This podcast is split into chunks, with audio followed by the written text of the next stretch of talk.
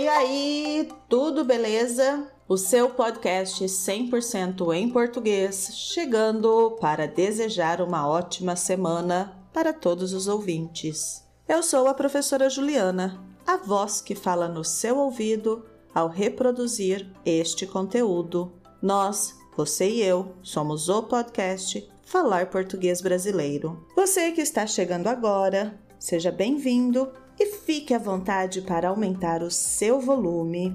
Você que reproduz esse conteúdo todas as semanas, seja mais uma vez bem-vindo! O episódio anterior, Zap Zap, comentei que iria postar todos os dias mensagens no grupo silencioso do FPB. Fiz isso. O comportamento já era o esperado: pouca interação e pouca reação com as postagens. Pois é, cada nacionalidade interage de forma diferente. Se você quer interagir em português, melhor. Se você precisa interagir em português, acesse a minha página falarportuguesbrasileiro.com, preencha o formulário Formulário é aquela parte em sites que deixamos o nosso contato para recebermos as atualizações. Então, preencha o formulário na minha página e fique atento ao meu e-mail. Vem novidade por aí. Confesso que às vezes fico com a pulga atrás da orelha. Você já teve pulga atrás da orelha?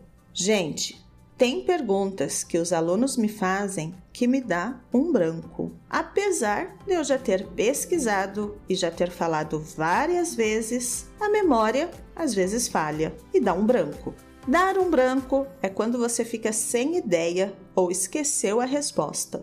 No caso de vocês que estão aprendendo português, vocês devem ter brancos direto. É aquele momento que falha a memória e você não lembra a palavra e parece que no seu cérebro não tem nada, que tudo o que você estudou não foi suficiente para interagir naquele momento. Isso é dar um branco. Neste episódio, eu vou matar a curiosidade de muitos ouvintes, refrescar a memória dos alunos e a minha também. Ainda, quando me fizerem essa pergunta, vou sugerir que ouçam esse episódio. Ah, estou sendo bem esperta.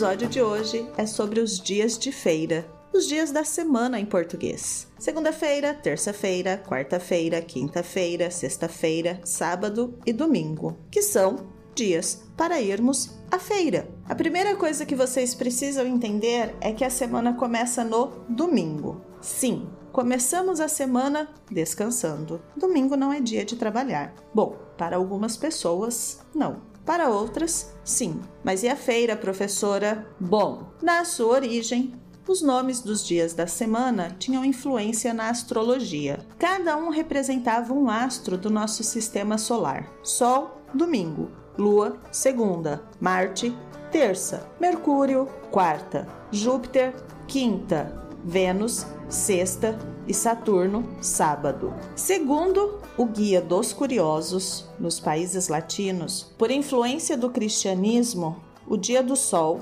Solis Dias, foi substituído por Dominica, dia do Senhor, e o Saturne Dias, dia de Saturno, por Sabatum, derivado do hebraico Sabat, dia do descanso, consagrado pelo Velho Testamento. Não satisfeito com a origem pagã dos nomes dos dias, a Igreja Católica dos países de língua portuguesa transformou a homenagem aos astros em números. Isso graças ao apostolado de São Martinho de Braga, que afirmava que não se podia dar nomes de demônios aos dias que Deus criou.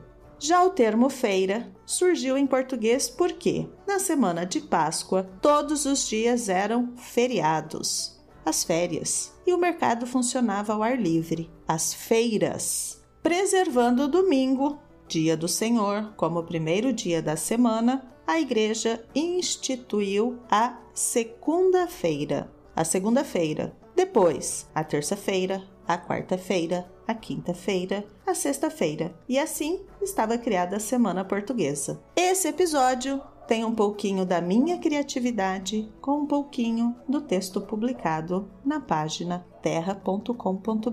O link da referência consta no material do podcast. Seja um apoiador pelo Patreon e até o próximo episódio. Tchau, tchau!